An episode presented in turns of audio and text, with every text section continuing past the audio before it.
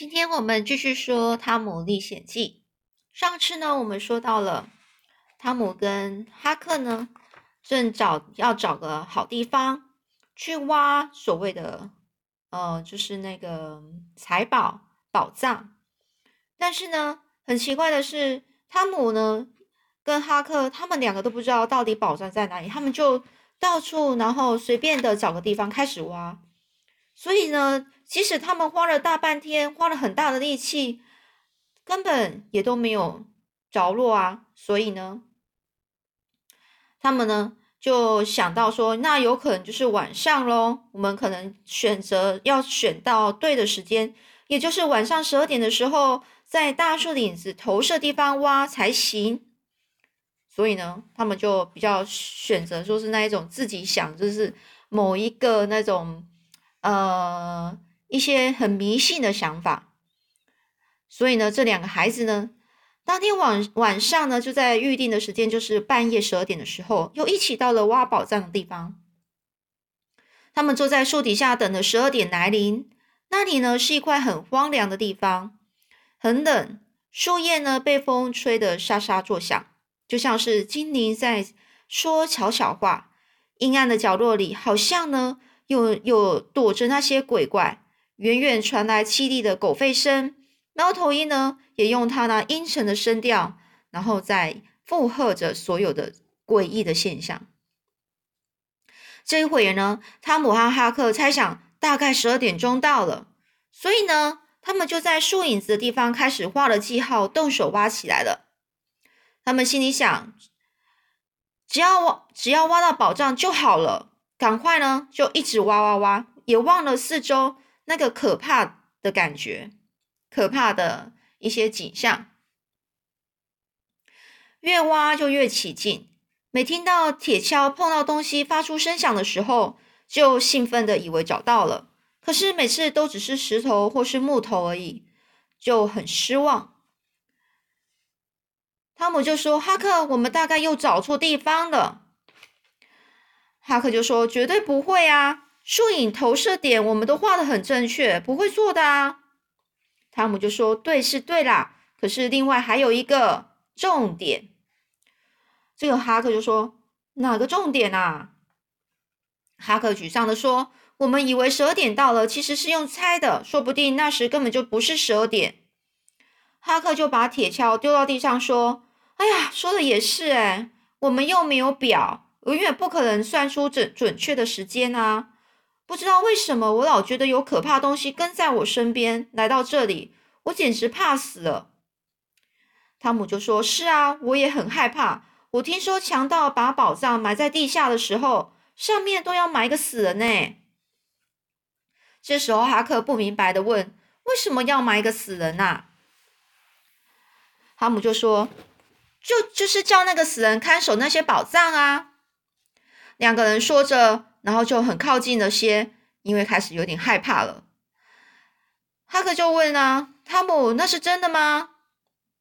哈克就说：“呃，汤姆就回答说：‘我经常听到别人这样说啊。’哎呀，这个哈克就说：‘我不喜欢在有死人地方待太久，跟死人在一起一定会惹出麻烦的。’汤姆也说：‘我也不喜欢死和死人打交道啊。’万一埋在这里的死人突然探出头来说话怎么办？哈克就很很害怕，说：“你别再说了。”汤姆自己也说：“哎呀，我心里都发毛了。”这时候哈克又问啦：“汤姆，我们要我们不要在这里挖了，我们到别的地方看看吧。”汤姆就说：“好啊，可是去哪里呢？”就想了一会之后呢，不然这个汤姆就想说。就到那一个那一栋闹鬼的房子去吧。什么？哈克就说：“我不敢，闹鬼的房子更可怕。”这个汤姆就说：“你错了，鬼虽然可怕，但都是在晚上的时候才出现。我们白天去挖，有什么好怕的？”哈克就说：“可是你应该知道，就算是白天，也没有人敢走进去那一栋房子啊。”这时候，哈姆又说。那是因为几年前有人在里面被杀了。可是除了晚上有一些蓝色的火光从窗口闪过去，并没有鬼啊。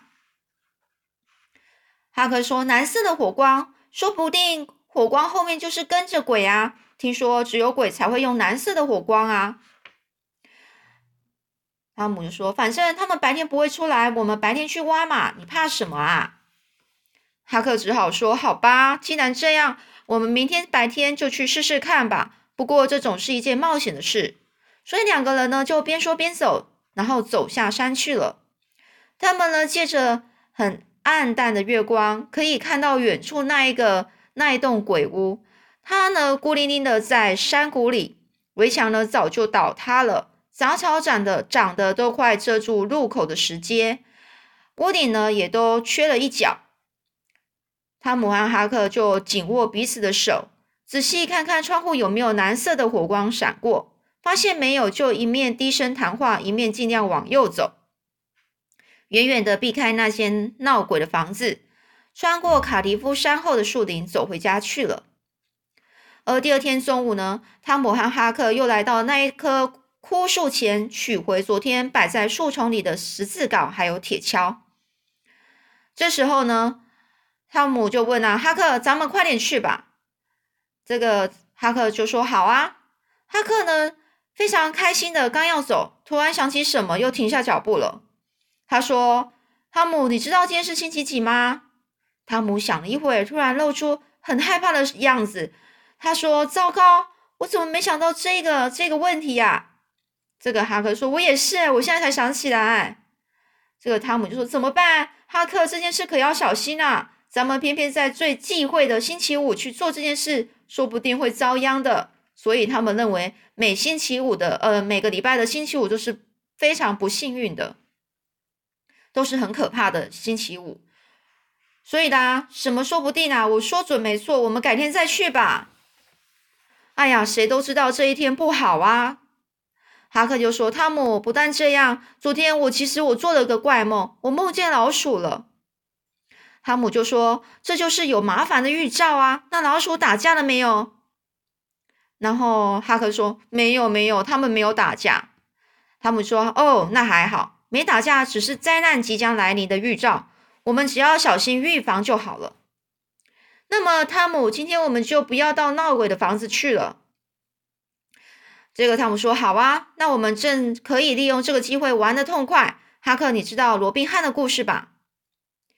哈克说：“我不知道罗宾汉是什么人呢。”汤姆就说：“罗宾汉是英国最有名的人，而且是顶呱呱的人哦。”哈克说：“我知道了，一定是国王。”汤姆说：“不是啦，罗宾汉是一个侠义的盗贼。”哈克就说：“盗贼，哇，真了不起诶我也好想当盗贼哦，可是什么叫做侠义的盗贼呢？汤姆就跟他解释说，侠义的盗贼专门是抢那些贪官污吏，就是那些坏人，坏人呢所拿到的钱财，还有这些一些财物，他不但呢。不会去为难穷困的人，而且呢，还把偷来的东西分送给那些穷人。这时候他会说：“哇，那他真是一个好汉呢。”汤姆说：“当然喽，全英国啊，没有一个人比他比他更棒。他只要用一只手跟任何人比武，都会赢哦。”那哈克又问：“那如果印第安乔跟他比，他谁谁会赢啊？”汤姆听到这个，几乎已经忘记。的凶手的名字时，不觉得不觉得突然打了个冷战，但是马上就挺起胸膛说：“哎呀，哈克，你你不要再做这个比较了，好不好？那个坏蛋如果在罗宾汉面前，早就被吓得魂不附体了。魂不附体就是整个就魂都飞走了。汤姆，要是罗宾汉还活着，那该有多好啊！我们马上就做他的部下，一起去找印第安乔。”汤姆就说：“我也是这么想，而且呢。”罗宾汉他不但力气大，还是神箭好手呢。他拿起那把杉木的杉木做的长弓，能射中两公里外的一枚一毛钱铜板哦，而且是百发百中。哈克又问啊，什么叫杉木长弓呢？这个汤姆又说，我也不知道啦。总而言之啊，就是一个很大的弓就对了。他如果射不中铜板的正中心，还会坐在地上哭呢。哈克，我们就扮演罗宾汉玩吧，一定很好玩，我来教你。哈克说：“好啊，我赞成。”于是这两个孩子呢，暂时放弃挖宝的工作，整个下午开心玩着罗宾汉的游戏。好，那我们今天就讲到这里喽。